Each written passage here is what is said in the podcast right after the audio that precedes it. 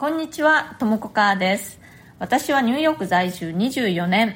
普段はニューヨーク発祥の某大手ファッションブランドでテキスタイル部門のデザインディレクターとしてフルタイムで働きつつ、パーソナルスタイルコーチといって個人の方が自分らしいファッションスタイルを見つけるのをサポートするお仕事もしております。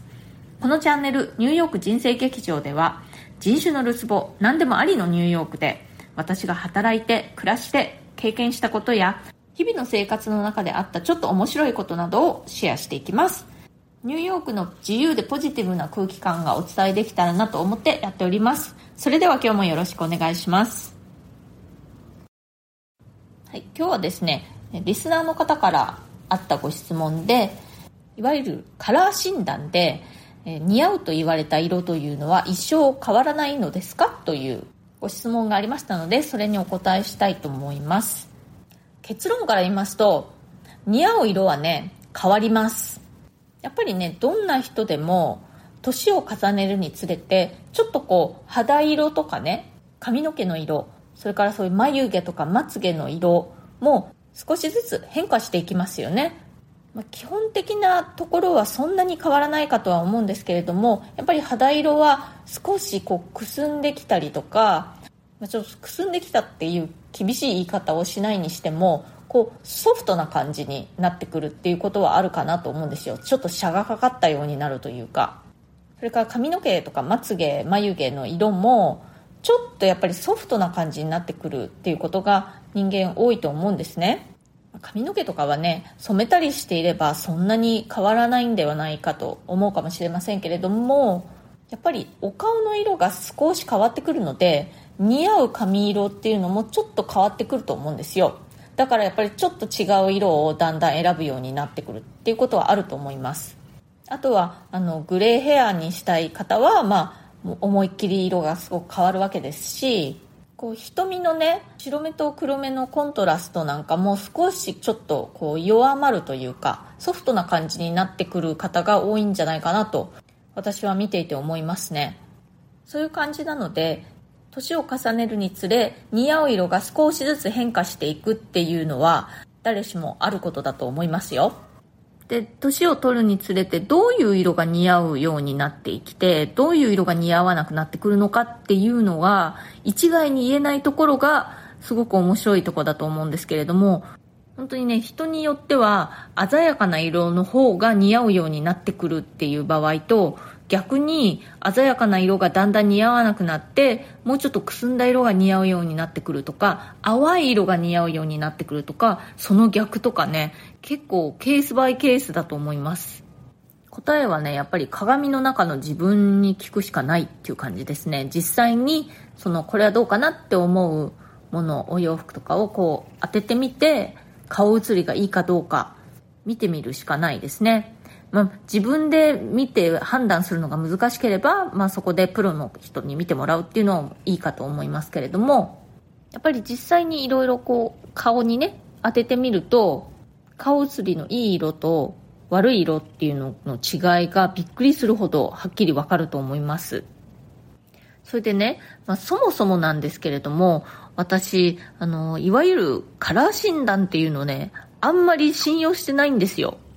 特にあの一番基本的なあの春夏秋冬の4つに分けるカラー診断ですね。あれはかなりちょっと無理やり当てはめるっていう感じが強いなと思っています。私自身がねその4つに当てはまらないんですよ。私はねあのオータムとウィンターとその中間みたいなところの色が似合うんですね。でいわゆるその日本人の方が好きなブルベイエベっていうその肌色のねイエローベースかブルーベースかっていうそれもね私ねそのニュートラルっていうかその中間にある感じなんですね。こう手のひらを見てピンク系の色素が強いか、えー、黄色系の色素が強いかそれで判断しましょうって言うんですけどね私ね両方すっごくはっきり見えるんですよ。どっちも強いみたいな結構色素濃いみたいな感じなんですね。あのファンデーションあのメイクのねファンデーションの色選びもピンク系でもないしあまりオークル系でもないその中間のニュートラルみたいなところの色が私は合いますね。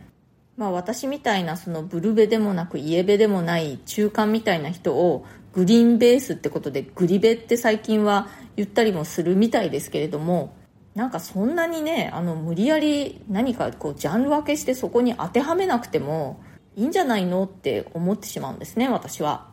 カラー診断も最近はねその4つじゃなくて12個に分けるやり方だとか16個に分けるやり方だとかいろいろあるみたいですけれどもそれもそんなになんか細かく分けてどっかに当てはめなくても自分はこうっていうのを探せばいいんじゃないのって思ってしまうんですね。やっぱり人間一人一人色素って微妙に違いますよね。思いっきりピンクっぽい肌の人もいれば思いっきり黄色っぽい肌の人もいればその間のいろいろな段階の肌の色の人がいるわけだし髪の色とかあと瞳の色とかその全てのコンビネーション考えるとなんかもう無限大の組み合わせですよね。だからそれを4つの診断のどれかに当てはめるっていうのは結構無理があるんじゃないかなと思うんですよね。だたとえそれが16個の診断だとしてもねまあ4つに分けるよりかは当てはまりやすいのかもしれないですけれどもそんなわざわざ分けなくてももう自分の場合はこうっていうのを見つける方がいいんじゃないかなと思います。まあでもねあの診断系が結構面白いっていう気持ちもわかるんですよ。そういうあなたは何タイプみたいな診断をやってみたいって気持ちは分かります。でも私が思うのは診断結果にねそんなに頼りすぎないで一番信用できるのはやっぱり鏡の中の自分。自分の目。自分の目が信用できない場合は誰かに聞いてみてもいいんですけれども診断結果として出た、まあ、ある一つのその回答よりも自分はどうなのかっていうのをよく観察してみてほしいなと思います。でこのご質問くださった方カラー診断でサマーというふうな診断をされたということなんですけれどもいわゆるサマーの色と言われている色の中にでもね似合う色とあんまり似合わない色っていうのが必ずあると思うんです。それからね逆にサマー以外の色でも似合う色ってあると思うんですよ。だからあんまり診断結果というのだけに頼りすぎないでこの色はサマーだから似合うはずだとかこの色はサマーじゃないから似合わないに違いないとか決めつけないでやっぱり実際に鏡の中の自分をよく見て素敵に見えているかどうか自分一人で判断できない場合はどなたかに一緒に見てもらってもいいんですけれども鏡の中の自分こそが答えだということを忘れないでいてください。はい、今日はこの辺で終わりにしたいと思います。今日は、えー、似合う色は一生変わらないの？というご質問にお答えしました。